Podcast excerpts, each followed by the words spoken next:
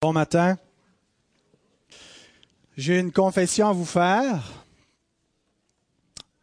Ben, j'ai pris une semaine de repos sur le bras de la reine. La reine en l'église. non, ben, euh, on m'avait fortement suggéré, euh, mes mentors dans l'œuvre du Seigneur m'ont dit, euh, il semble que tu devrais te reposer un petit peu. La rentrée été chargée, les derniers mois été difficiles. Et donc, j'ai essayé de me trouver un remplaçant, mais euh, n'en ayant pas, euh, j'avais, par la grâce de Dieu, sous la main euh, deux messages en réserve que je n'avais pas prêchés ici. Donc, c'est du réchauffé que je vous sers ce matin. Non, c'est pas du réchauffé, c'est tout frais, c'est redigéré et prêt à être livré de nouveau. Mais c'était des messages que j'avais apportés au début du mois de septembre à la conférence euh, sur l'école du dimanche, euh, la conférence par femme, on m'avait invité et donc euh, j'avais préparé deux enseignements pour l'occasion. et le thème de la conférence était dispenser droitement la parole de la vérité. et donc, je ne les avais pas prêchés ici. Des fois, je fais ça, je fais une pierre deux coups, je prépare un message pour une occasion, puis je le réutilise. Mais donc, le Seigneur avait prévu que je les en réserve euh, donc, je ne sais pas si je vais prêcher les deux. Là, j'en ai un. On verra la semaine prochaine si je reprends Matthieu euh, ou pas. J'ai hâte de retomber dans Matthieu. Ça fait un petit bout là qu'on n'a pas euh, étudié cet évangile, mais ça s'en vient très très bientôt. Si ce n'est pas la semaine prochaine, ça sera la suivante. Alors, c'était deux enseignements basés sur 2 Timothée 2, verset 15, qui étaient préparés à l'origine pour les enseignants de la parole, pour des professeurs d'école du dimanche, euh, les enseignants à différents niveaux. Alors, euh, donc, c'était pour eux, premièrement. Euh, il y en a, quelques-uns parmi nous, Antoine, Sylvain, tous ceux qui enseignent l'école du dimanche. mais je pense que c'est aussi des enseignements qui peuvent être utiles pour l'Église en général, parce que nous devons apprendre, comme auditeurs de la parole de Dieu, à discerner ce que, le, genre d'enseignement que nous devons écouter. Nous devons apprendre à discerner. Il y a beaucoup de gens qui parlent au nom de Dieu, qui prétendent euh, être de, fidèles porte-parole. Et donc, l'Écriture nous dit de ne pas se fier à tout esprit, d'éprouver les esprits, d'examiner euh, si ce qu'on nous enseigne est exact. Donc, il y a une responsabilité sur les auditeurs. Alors, même si ces enseignements étaient d'abord destinés aux enseignants, les auditeurs, euh, je pense, y trouveront profit pour qu'ils sachent euh, quoi chercher dans un, enseignant de la parole de Dieu, mais aussi parce que chacun est appelé à s'enseigner lui-même. Nous nous édifions nous-mêmes en nous enseignant nous-mêmes la parole de Dieu. Alors, il y a une application à, faire, chacun pour soi, dans la façon dont nous approchons le texte de la parole de Dieu. Alors si vous voulez, euh, voilà, c'était mon, mot d'introduction pour justifier à la fois pourquoi on n'est pas dans Matthieu et euh, comment je vais apporter donc ce message qui avait été préparé pour l'école du dimanche. Mais donc je vous invite à ouvrir dans 2 Timothée, chapitre 2, verset 15, même si le texte est affiché en avant, comme ça vous pourrez y revenir. C'est un seul verset, pas un très long texte, mais quand même euh, beaucoup de choses à nous dire sur ce texte. Et euh, je vous invite aussi à vous lever pour la lecture de ce verset qui nous dit, Efforce-toi de te présenter devant Dieu comme un homme éprouvé, un ouvrier qui n'a point à rougir, qui dispense droitement la parole de la vérité. Prions. Merci Seigneur de ce qu'on peut être réunis en ta présence. Merci parce que tu es avec nous.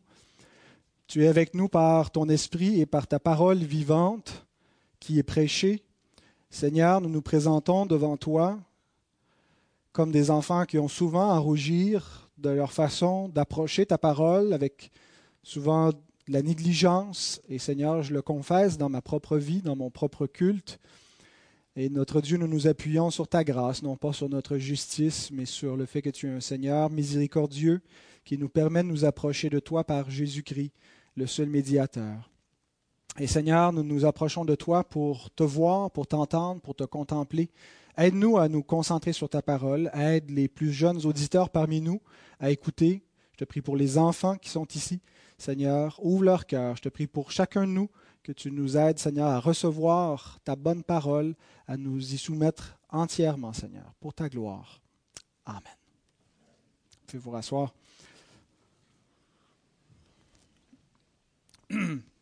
Donc, à l'origine, j'avais préparé deux messages dans lesquels je présente deux enseignants de la parole de Dieu. Le premier, c'est l'enseignant qui devrait rougir, devrait avoir honte de lui-même. Eh bien, c'est lui qu'on va voir ce matin.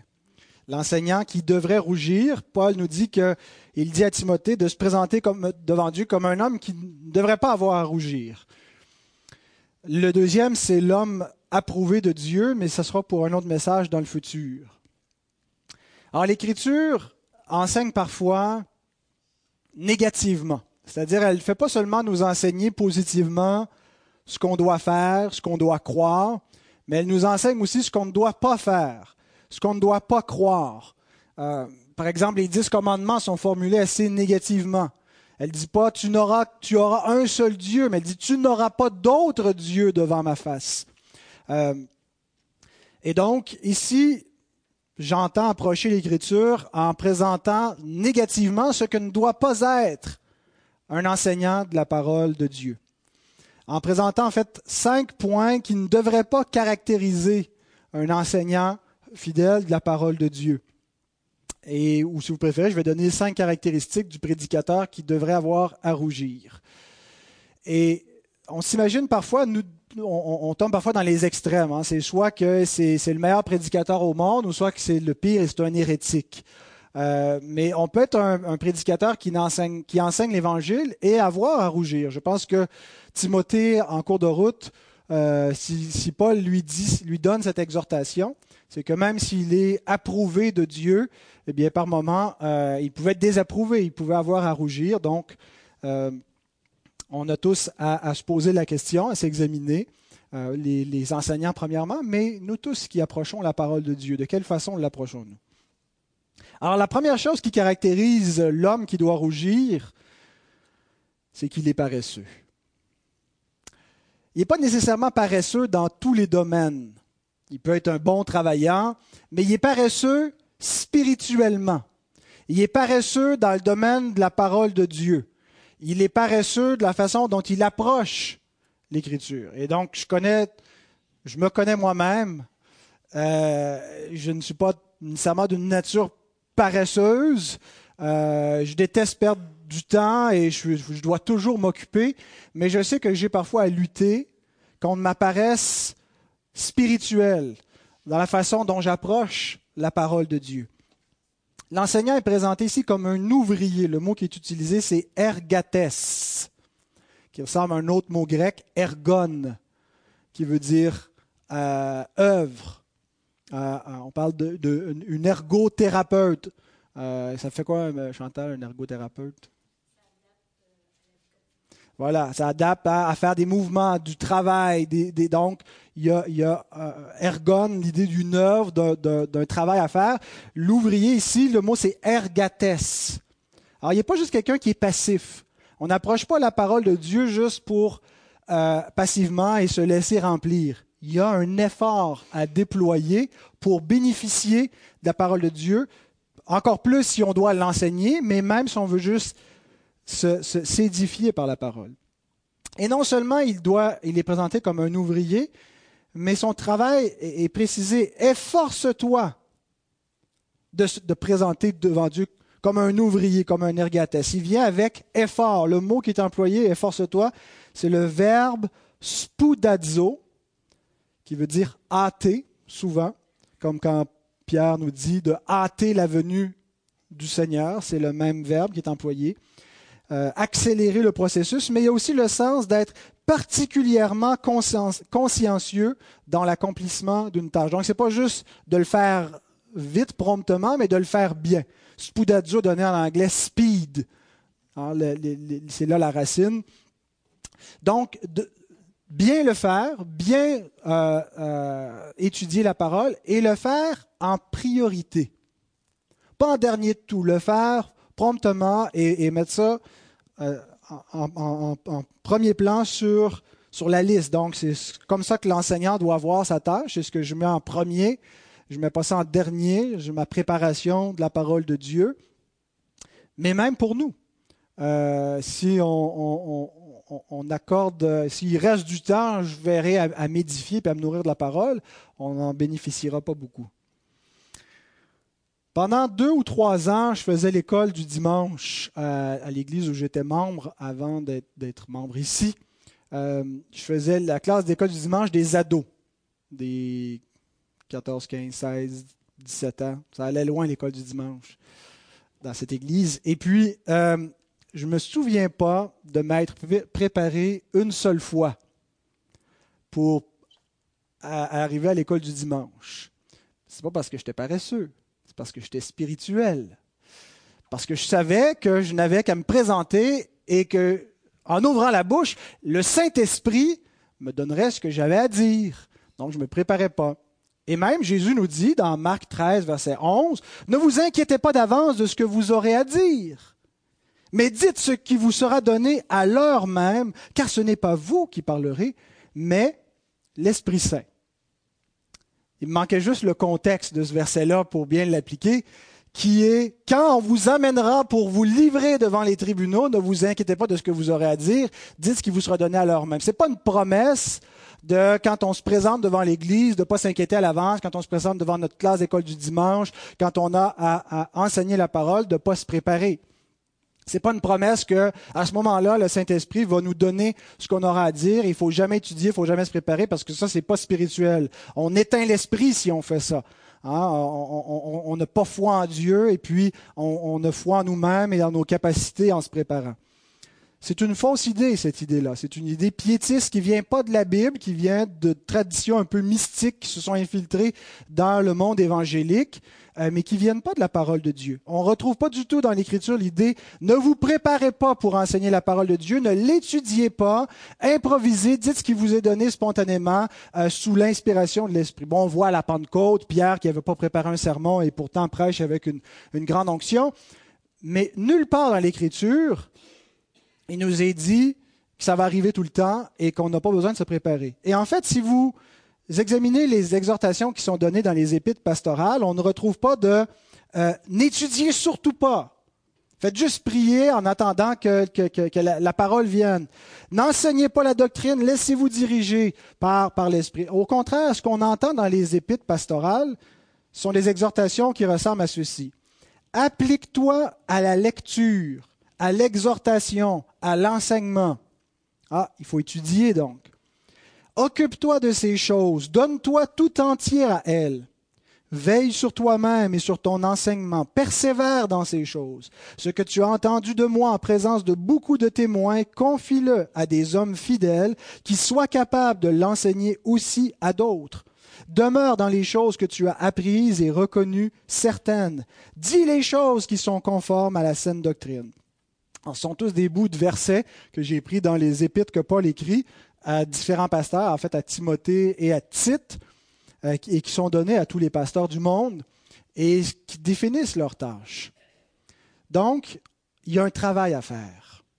On ne peut pas être paresseux quand on approche la parole de Dieu, surtout si on doit l'enseigner.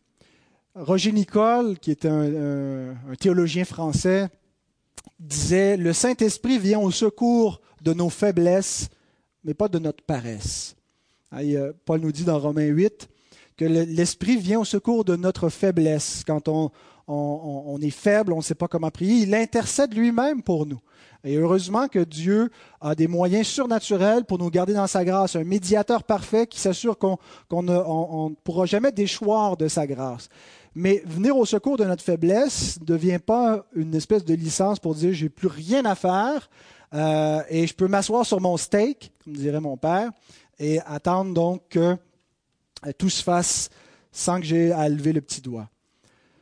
Nous avons un Père, notre Père céleste, qui est très compréhensif, qui est miséricordieux, qui, qui sait que quand on a de jeunes enfants euh, on est fatigué, que parfois on n'arrive pas à se réveiller avant eux pour s'édifier soi-même dans la parole. Il sait que parfois notre horaire de travail est chargé. Il comprend que c'est difficile de préparer une, leçon d'école euh, du dimanche euh, et, de mettre le temps nécessaire. Pour, pour, enseigner notre famille dans, dans sa parole. Il est compréhensif, il comprend que des imprévus peuvent arriver, qu'un horaire peut être chargé. Mais il est peut-être un petit peu moins compréhensif quand il nous voit perdre notre temps sur Facebook ou sur Netflix ou juste être paresseux, pas s'intéresser à lui, à sa parole. Donc, il y a un travail à faire. Jean Calvin commente le texte que je vous ai lu dans Matthieu 2, pas dans Matthieu, pardon, dans, 2 Timothée. Euh, il dit L'apôtre réprouve indirectement la folie de ceux qui s'épuisent eux-mêmes en ne faisant rien. Ils s'épuisent eux-mêmes en ne faisant rien. C'est épuisant de rien faire. Soyons donc des ouvriers pour bâtir l'Église et employons-nous dans l'œuvre de Dieu de telle manière que des fruits seront manifestes. Ainsi nous n'aurons aucune raison pour rougir car bien que nous ne soyons pas les égaux en parole pour débattre les fanfarons, il sera suffisant de les surpasser par notre désir d'édification, par notre industrie, par le courage et par l'efficacité de la doctrine. Alors si tous nous mettons cette ardeur à travailler dans la parole pour notre propre édification, pour l'édification de nos enfants et pour l'édification commune, imaginez la solidité et les fruits qui vont en résulter dans une vie d'Église. Donc l'homme qui a rougir, il est premièrement paresseux. Deuxième caractéristique, il craint les hommes plus que Dieu. Son cœur est davantage habité par le souci de ce que les hommes pensent de lui que ce que Dieu pense de lui. Et Proverbe 29, verset 25 nous dit que c'est un piège. La crainte de l'homme est un piège. Une exhortation connexe Paul écrit à Timothée dans la, même épître au chapitre 4, verset 1 à 4, un passage que j'aime beaucoup, une exhortation d'un grand sérieux. Il dit, je t'en conjure devant Dieu et devant Jésus-Christ qui doit juger les vivants et les morts, et au nom de son apparition et de son royaume. Sentez la lourdeur de cette exhortation, le sérieux, la gravité, tout ce que l'apôtre invoque pour dire au nom de quoi il l'exhorte à faire quoi? Prêche la parole. C'est notre, euh, notre slogan, c'est notre, notre conviction, c'est le but central. Le, le, culte est centré sur la parole pour être centré sur Dieu. Prêche la parole, insiste en toute occasion, favorable ou non reprend, censure, exhorte avec toute douceur et en instruisant, car il viendra un temps, et c'est pas un futur lointain eschatologique, c'est un futur certain, même dans la vie de Timothée. Ça va arriver, Timothée. Tu vas rencontrer des gens. Il va venir un temps dans ton ministère, comme dans tout ministère, où tu vas voir que les hommes ne supporteront pas la saine doctrine.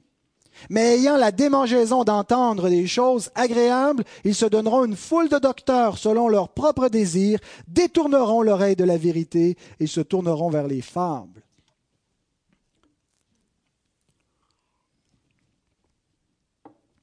Il y a quelque chose dans la parole de Dieu que l'homme naturel ne peut pas supporter.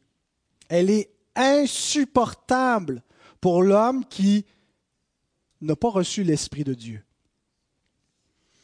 L'homme naturel aime entendre parler de Dieu, aime entendre parler de choses spirituelles, seulement si on lui dit des choses agréables. Et il y a une telle démangeaison en lui d'entendre des choses agréables, d'entendre un discours qui, qui caresse son oreille, qui fait du bien à son ego parce qu'il est mort dans son péché, parce qu'il ne peut pas aimer la loi de Dieu, parce que la sainteté de Dieu lui est contraire, mais il y a ce désir en dedans de lui d'être flatté au point où il se donne des docteurs, des gens qui vont enseigner faussement la parole de Dieu pour lui dire ce qu'il veut entendre. Et l'apôtre Paul dit à Timothée, il va en avoir dans ton Église. Il va y avoir une pression sur toi une pression pour que tu dises des choses que l'homme veut entendre. Il y a une grave erreur qui court depuis le temps de l'apôtre et qui continue jusqu'à nos jours, de vouloir rendre l'Église conforme au goût du monde, la rendre agréable. Et on pense donc que si on rend l'Église agréable aux gens, on va attirer plus de gens à l'Église, puis on va sauver plus d'âmes.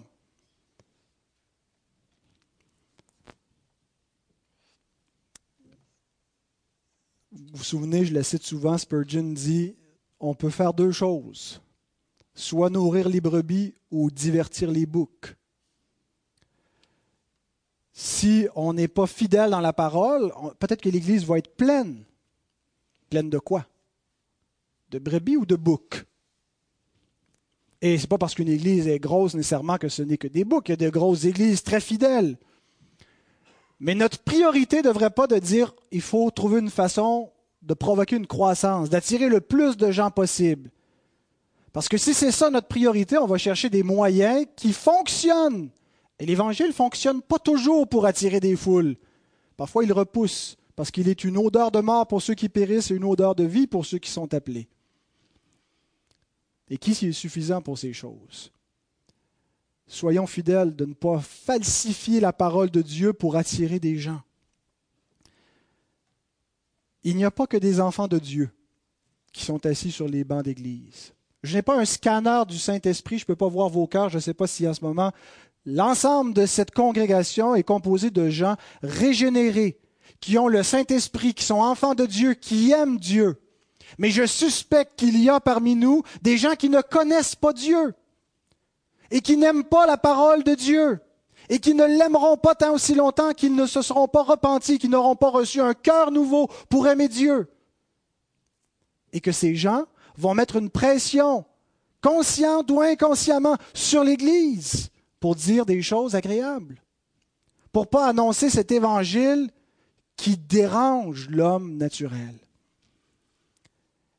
Les enfants mettent une pression sur leurs parents une telle chose. Quand vous venez le matin, que vous forcez vos enfants de 8, 9, 10, 11, 12, 13, 14 ans pour venir à l'église, puis ils trouvent ça plate. Pourquoi trouvent-ils l'église plate? On ne peut pas aimer l'église si on ne connaît pas le Seigneur. On ne peut pas aimer la parole de Dieu si on ne connaît pas Dieu. Et c'est vrai qu'il y a un discours qui est peut-être difficile pour de jeunes enfants à écouter, un discours qui est peut-être pas complètement adapté pour eux. Mais allez au-delà de cela et comprenez quelque chose, chers parents. Si vos enfants ne connaissent pas le Seigneur, ils ne peuvent pas aimer la parole du Seigneur. Et ils vont mettre une pression sur vous. Pour que vous mettiez une pression sur l'Église, sur le ministère d'école du dimanche, sur l'orientation de l'Église pour atténuer la parole, pour raconter des histoires, écouter des films, nous amener jouer au parc, pour rendre l'Église plus intéressante parce que sinon c'est plate. Voyez que vos enfants, ce qu'ils ont besoin premièrement, c'est d'être convertis. C'est pas parce qu'ils connaissent Jean 3,16 par cœur, parce qu'ils comprennent le plan du salut puis qu'ils ont accepté Jésus, que nécessairement ils sont sauvés. Si l'œuvre de régénération n'a pas été opérée en eux, ils sont des inconvertis qui n'aiment pas encore Dieu. Et donc, il y a une pression qui est sur l'Église pour entendre des choses agréables. Et si nous cédons à la pression, nous avons à rougir.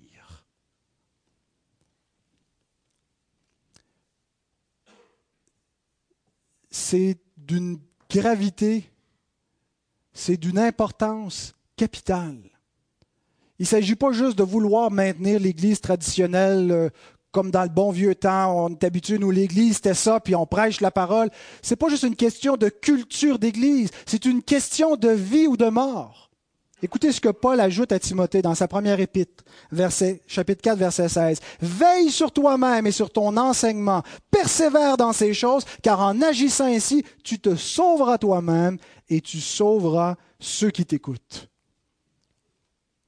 Le verbe sauver peut avoir différents sens, le sens de préserver. Mais il y a certainement ici aussi le sens de sauver à salut. C'est par la folie de la prédication que Dieu sauve les âmes. C'est en prêchant l'Évangile que Dieu sauve des âmes. Mais si l'Église ne prêche pas l'Évangile, il n'y a plus grand monde qui va prêcher l'Évangile. Il ne nous est pas demandé d'être populaire, d'être aimé, d'avoir du succès, d'être dynamique, de trouver qu'on est une Église cool. Il nous est demandé d'être fidèle. Du reste, ce qu'on demande des dispensateurs, c'est d'être trouvé fidèle. 1 Corinthiens 4, 2. Troisièmement, en plus de craindre les hommes plus que Dieu, de vouloir ajuster le message pour leur flatter l'oreille, l'homme qui a à rougir traite la parole avec légèreté. Ça va de soi. Si son désir est de plaire aux hommes, bien, il ne pourra pas approcher la parole de Dieu avec tout le sérieux, avec cette impression de la sainteté de Dieu et de la révérence qui lui est due. Remarquez comment dans sa parole Dieu a pris la peine, dans toute la révélation, de créer une, forte impression de sa sainteté et de sa gloire pour qu'on le prenne au sérieux dans l'histoire de la rédemption. Combien de fois Dieu a-t-il puni les sacrilèges des hommes? Pensez à la génération des Israélites au désert qui se rebellent contre la parole de Dieu, qui, qui se plaignent. Et Paul nous dit ces choses ont été écrites pour notre instruction, pour notre exemple, pour nous servir d'exemple, pour qu'on n'ait pas des désirs semblables à eux, pour qu'on apprenne à nous discipliner. Rappelez-vous, lorsqu'on a traité la parole de Dieu avec légèreté, les fils d'Aaron, Nadab et Abihu, qui n'ont pas conservé l'ordre de Dieu tel qu'il avait été donné, qui ont emporté du feu étranger à l'autel. Pas quelque chose que Dieu avait interdit, quelque chose que Dieu n'avait pas demandé. Rappelez-vous de Uza, cet homme qui a voulu retenir l'arche de l'Éternel qui menaçait de tomber, qui a porté la main sur l'arche de l'Éternel alors qu'il était interdit à ceux qui n'étaient pas lévites d'y toucher, qui a été frappé, qui est mort. Rappelez-vous de cet homme de Dieu dans 1 roi 13 qui avait été amené à Samarie pour annoncer un jugement. Et l'Éternel lui avait dit, tu vas revenir, tu vas, tu, t'arrêteras pas en chemin, tu continues. Et qui a été détourné par un, prophète qui, a faussement dit des choses et qui ne s'est pas tenu à la parole de Dieu et qui a été frappé par le jugement, tué par un lion.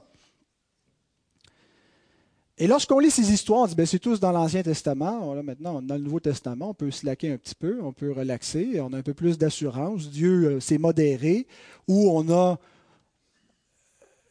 une plus grande assurance grâce à Jésus. Hein, sous l'Ancienne Alliance, on a euh, dans le livre du Lévitique, chapitre 16, tout le processus, comment on peut approcher de Dieu, puis tu fais pas ça en niaisant, puis euh, tu viens, il y avait personne qui pouvait aller dans le sein des saints. Hein, sauf un homme une fois par année euh, qui pouvait entrer là, et pas n'importe comment, de peur de mourir dans la présence de Dieu. On se dit, ben, c'est plus le cas. Aujourd'hui, on entre avec assurance dans le Saint Sanctuaire.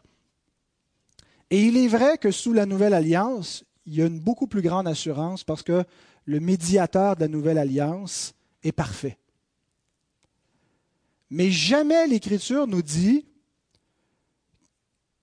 que les standards de la sainteté de Dieu ont changé, que la grâce de Dieu et l'assurance que nous avons en Christ peut nous servir d'une espèce de licence pour faire quoi que ce soit comme il nous plaît, modifier le culte à notre guise, faire dire à la parole de Dieu n'importe quoi. On voit plus le feu qui descend du ciel, qui tombe sur les prédicateurs infidèles. Il n'y a rien à craindre. On a cette licence. On est libre le feu va tomber du ciel en temps voulu. L'Écriture ne nous dit pas que dans la nouvelle alliance, il n'y aura pas de jugement, il n'y aura pas de feu. Elle nous dit au contraire que l'œuvre de chacun va être éprouvée dans le feu. Et qu'il y en a beaucoup qui, qui vont partir en fumée. Certains seront sauvés au travers du feu. Autrement dit, il ne restera pas grand-chose de tout ce qu'ils auront bâti. Nous avons une grande assurance grâce au Christ. Mais ce n'est pas une licence pour prendre Dieu à la légère et prendre sa parole à la légère. Notre conscience de la sainteté de Dieu, qui n'est pas moins saint dans le Nouveau Testament, doit se refléter de la façon dont nous approchons sa parole. Jacques nous dit ceci. Mes frères, qu'il n'y ait pas parmi vous un grand nombre de personnes qui se mettent à enseigner, car vous savez que nous serons jugés plus sévèrement.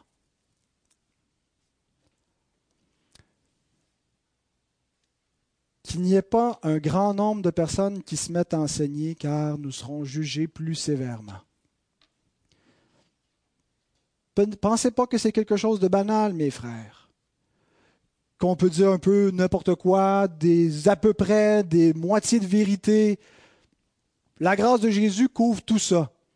vous serez jugés plus sévèrement lorsque nous parlons au nom de Dieu. Et même si on n'enseigne pas formellement dans, dans une chaire le dimanche matin, lorsque nous parlons au nom de Dieu, que nous représentons Dieu, nous devons le faire fidèlement. Ce devrait être le premier souci qui caractérise les enfants de Dieu lorsqu'ils ouvrent la bouche, de représenter leur Père fidèlement, parce que nous serons jugés comme tels. Nous serons jugés sur ce que nous aurons dit. Est-ce que nous avons dit des choses fausses à propos de Dieu? Aujourd'hui, il semble que le critère que les, chrétiens euh, utilisent pour évaluer les uns les autres, c'est s'il est sincère. La sincérité excuse tout. Si quelqu'un est convaincu, il peut être dans l'erreur, mais il ne faut pas condamner, il faut être, s'il est sincère, euh, il le fait de bon cœur et il ne faut pas désapprouver. Je ne vois rien dans l'Écriture où la sincérité excuse la légèreté. Enseigner sincèrement l'erreur attire la sincère condamnation de Dieu. Dieu ne nous demande pas juste d'être sincère puis d'être convaincu de ce qu'on croit, il nous demande d'être certain, d'être bien fondé, de s'assurer de la véracité, de l'exactitude. Et il est préférable de ne rien dire que de dire des choses fausses, d'admettre qu'on ne sait pas tout et de, de ne pas oser se prononcer de prendre beaucoup de prudence lorsque nous sommes en terrain qui concerne la sainte parole de Dieu. Et une façon où on voit dans le monde évangélique cette absence de sainteté, de crainte de Dieu, c'est la façon, le relativisme qui existe dans la façon dont on approche l'Écriture, où chacun interprète la parole à sa façon. Ah, moi, le texte me dit ça. Moi, ça m'inspire cela. Et, ça donne l'impression que l'Écriture ne veut plus rien dire. La seule chose que l'Écriture veut dire, c'est ce qu'elle te dit à toi.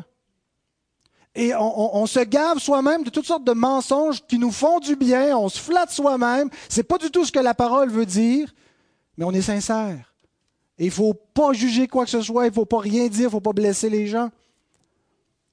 Pierre nous dit ceci, 1 Pierre 2 Pierre 1, 19 à 21. Nous tenons pour d'autant plus certaine la parole prophétique à laquelle vous faites bien de prêter attention comme à une lampe qui brille dans un lieu obscur jusqu'à ce que le jour vienne apparaître et que l'étoile du matin se lève dans vos cœurs. Sachant tout d'abord vous-même qu'aucune prophétie de l'Écriture ne peut être un objet d'interprétation particulière. C'est le verset clé. Aucun passage des Écritures ne peut être objet d'interprétation privée, euh, lecture personnelle, mon interprétation à moi.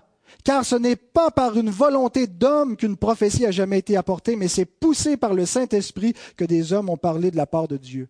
Notre rôle, c'est pas de donner un sens au texte et de lui donner une, une interprétation particulière, personnelle, mais c'est de découvrir le sens de la parole inspirée par l'Esprit de comprendre ce que Dieu a voulu dire, pas de lui donner le sens que je voudrais que ça dise. Il y a un sens objectif à la parole de Dieu. Dispenser droitement, c'est dispenser avec rectitude. Et en disant cela, je suis conscient que je vais être jugé plus sévèrement. Je suis pleinement conscient de la gravité de mon rôle et ça fait quelques années que je prêche et Dieu voulait, il m'en reste peut-être quelques-unes devant moi. Chaque sermon, chaque parole, tout ce que je dis, et je réalise qu'au fil des, ans, il y a des choses que j'ai dites qui n'étaient pas justes et je rends grâce à Dieu de, de m'avoir aidé à prendre conscience de certaines erreurs. Mais ce n'est pas banal le ministère de la parole de Dieu. Et on ne peut pas utiliser la grâce comme une espèce de licence pour traiter ça avec légèreté. que Dieu nous soit miséricordieux et que Dieu nous soit en aide. Dieu n'a jamais excusé les faux prophètes, même s'ils étaient ignorants. Et ce qui caractérise un faux prophète, nous, on l'imagine comme quelqu'un qui est de mauvaise foi. Il sait qu'il dit l'erreur, puis il fait exprès d'entraîner les autres. Mais un faux prophète est lui-même égaré et il égare les autres. Il ne sait même pas qu'il est dans l'erreur et il trompe les autres et il se trompe lui-même. Jésus dit des pharisiens, laissez-les, ce sont des aveugles qui conduisent d'autres aveugles, ils vont tomber. Et Dieu ne les excuse pas pour autant, parce qu'ils sont aveugles, ils ne peuvent pas plaider l'ignorance. Pourquoi? Parce que sa parole est suffisante. C'est notre faute si on ne la comprend pas. C'est pas par manque de clarté. On ne peut pas dire c'est mon contexte, je suis pas né à bonne place, j'ai pas reçu la bonne instruction. Nous avons tous le devoir et la responsabilité de comprendre Dieu justement pour ce qu'il dit. Si nous l'interprétons faussement, nous sommes responsables de cela. Quatrièmement, il n'obéit pas lui-même à la parole. Et c'est inévitable. Si on traite la parole avec légèreté et qu'on commence tranquillement à dévier son, son sens, on va décider de ne pas y obéir à cette parole. Jacques écrit ceci. Mettez en pratique la parole et ne vous bornez pas à l'écouter en vous trompant vous-même par de faux raisonnements. J'aime beaucoup ce, verset. Si nous ne voulons pas écouter la parole de Dieu, c'est vous qu'est-ce qu'on fait? C'est rare qu'on se dit, la ligne est là, je le sais, je la transgresse, je veux pas obéir. C'est pas tout à fait comme ça qu'on fait. Quand on veut pas obéir à la parole de Dieu, on se trompe soi-même par un faux raisonnement. On se donne une raison pour se convaincre soi-même qu'on n'est pas en train de désobéir, qu'on n'est pas en train de pécher. On tord le sens de la parole et on se convainc soi-même, on se ment et on se convainc en vous trompant vous-même par de faux raisonnements. Le refus d'obéir vient toujours avec un mensonge qu'on se raconte à soi-même. Car si quelqu'un écoute la parole et ne la met pas en pratique, il est semblable à un homme qui regarde dans un miroir son visage naturel, et qui, après s'être regardé, s'en va et oublie aussitôt quel il était. Mais celui qui aura plongé les regards dans la loi parfaite, la loi de la liberté, qui aura persévéré n'étant pas un auditeur oublieux, mais se mettant à l'œuvre, celui-là sera heureux dans son activité. C'est pas tout d'écouter la parole, c'est pas tout de comprendre la parole. Le plus important et le plus difficile, c'est d'y obéir, c'est de s'y soumettre, c'est de la mettre en pratique. Et c'est le combat d'une vie, toute une vie. Nous devons arriver dans notre vie où nous disons comme le psalmiste, psaume 119, le psaume de la parole. Nous l'avons lu il y a quelques semaines ensemble, un mercredi, tous les, tous les 178 versets. Ta parole, 176, est une lampe à mes pieds et une lumière sur mon sentier. Je jure et je le tiendrai d'observer les lois de ta justice. Ce n'est pas une résolution en disant je ne pécherai plus jamais. Le psalmiste est conscient du péché rémanent, il sait qu'il va tomber encore, il sait qu'il a encore besoin de la grâce, qu'il va encore pécher. Mais il est résolu à obéir, à tendre. Soyez donc parfait comme votre Père céleste est parfait. Son standard, ce n'est pas le standard des hommes, c'est le standard divin, la loi parfaite de Dieu. Et c'est vers ça qu'il tend. Et chaque fois qu'il tombe, il confesse et il se relève, puis il veut devenir de plus en plus semblable à son Dieu, à Christ. Finalement, la cinquième chose qui caractéristique celui qui doit rougir, c'est qu'il enseigne ce qui est faux. Il n'est pas juste insouciant avec la parole. Il ne fait pas juste y désobéir un petit peu. C'est une pente descendante. On glisse. Il en vient à dire des choses fausses avec la parole de Dieu. Il y a un progrès vers la désobéissance. Ça n'arrive pas du jour au lendemain. La négligence, si on fait du surplace, nous amène à la désobéissance. Nous vivons, bien aimés, dans une culture de mensonges. Un monde déchu. Le diable est le prince de ce monde, il est le père du mensonge, il ne se tient pas dans la vérité. Et ça se reflète dans le monde dans lequel nous sommes. Notre, ennemi est opposé à la parole de Dieu et ça se reflète dans la culture dans laquelle nous vivons, qui est une culture opposée à la vérité. Le mensonge est rampant dans le monde. Ça ne veut pas dire que tout ce qu'on entend est, faux, mais le mensonge est tenu pour vérité. On change les ténèbres en lumière et la lumière en ténèbres. On appelle le bien mal et le mal bien. Et tout ça vient de la nature pécheresse et corrompue. On a toujours l'impression que le monde est pire qu'il n'a jamais été. Mais c'est un cycle, c'est quelque chose de continuel. Les ténèbres sont là et ils existent. La lumière avance, mais les ténèbres existent. Il y a des gens qui vivent dans les ténèbres sous la puissance du péché et du diable, sans même le savoir. Ils nient même l'existence du diable. Et ça fait partie de ce qui caractérise leur existence dans le mensonge. Ils ne sont pas dans la vérité. Devant toutes ces forces et cette puissance mensongère, et avec la puissance du péché qui demeure en nous, le péché qui nous enveloppe si facilement, si nous ne sommes pas résolus à demeurer dans la vérité, c'est sûr que le mensonge va faire des brèches. Et il va l'en faire même si on, est résolu. Il va peut-être en faire moins.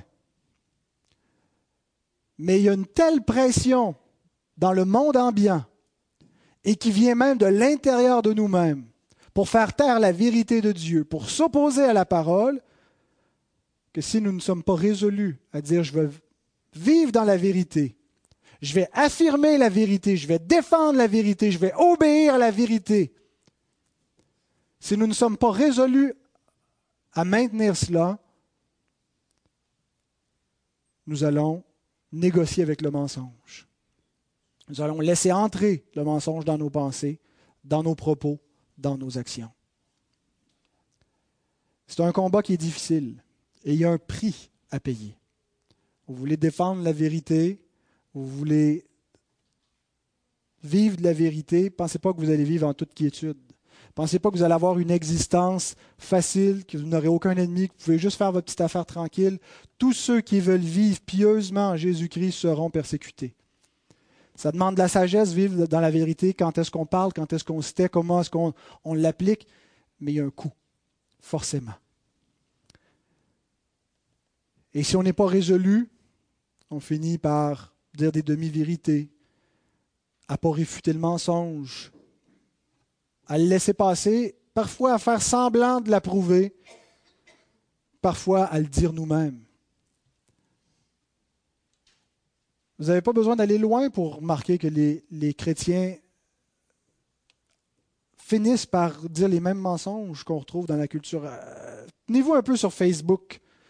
Allez dans les groupes de discussion où on trouve des, chrétiens qui défendent les idéologies du monde, qui, qui, défendent plus l'évangile biblique du Christ, mais l'évangile de on juge plus, puis l'accueil inconditionnel où il n'y a plus de repentance, un faux évangile. Notre rôle, bien aimé, n'est pas de choisir le message, n'est pas de ménager les effets du message que l'on porte. Dieu nous a choisis pour qu'on soit des vases, pour mettre en nous la parole de vérité et qu'on la porte dans le monde. Et Dieu sait qu'il y a des conséquences. Ça fait partie de son plan pour nous. Il nous appelle à livrer tout son conseil, à obéir à tout son conseil et à annoncer tout son conseil. Puissions-nous dire comme Paul à la fin de son ministère auprès des Éphésiens dans Acte 20, versets 26 et 27, Je vous déclare aujourd'hui que je suis pur du sang de vous tous, car je vous ai annoncé tout le conseil de Dieu sans en rien cacher.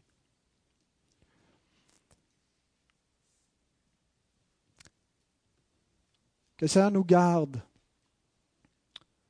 de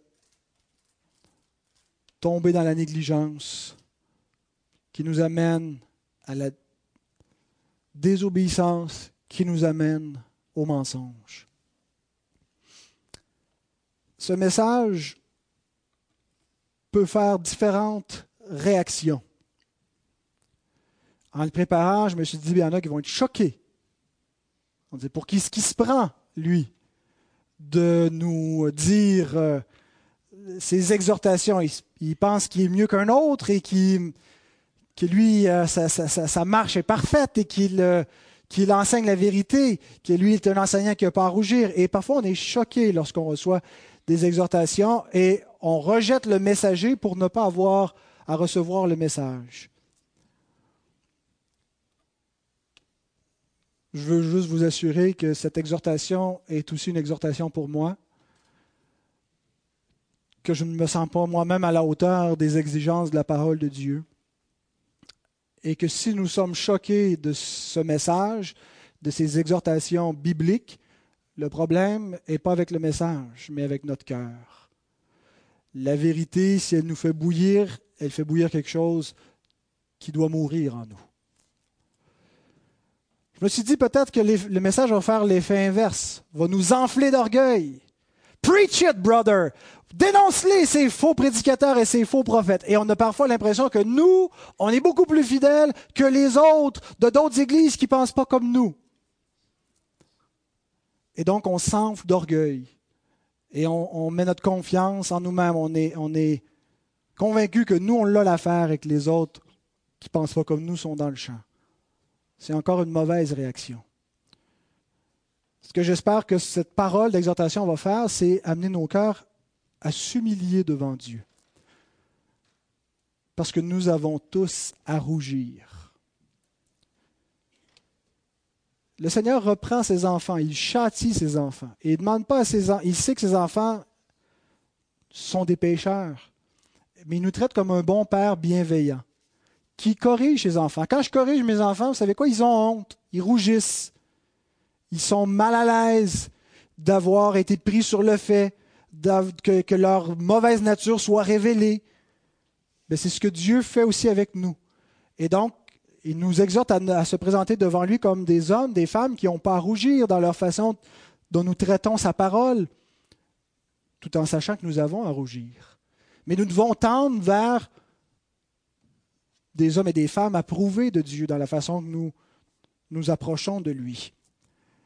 Mais donc, cette exhortation qu'elle puisse nous humilier, nous, rappeler que c'est réellement par grâce et non pas par notre justice à nous, mais par la justice d'un autre qui nous est donnée entièrement par grâce. Et nous venons à lui simplement en confessant nos manquements avec sa parole. Et nous ne sommes pas découragés et nous n'en restons pas là. La grâce n'est pas une licence qui dit oh, c'est pas grave, tu continues comme ça dans ton infidélité. La grâce nous rend fidèles.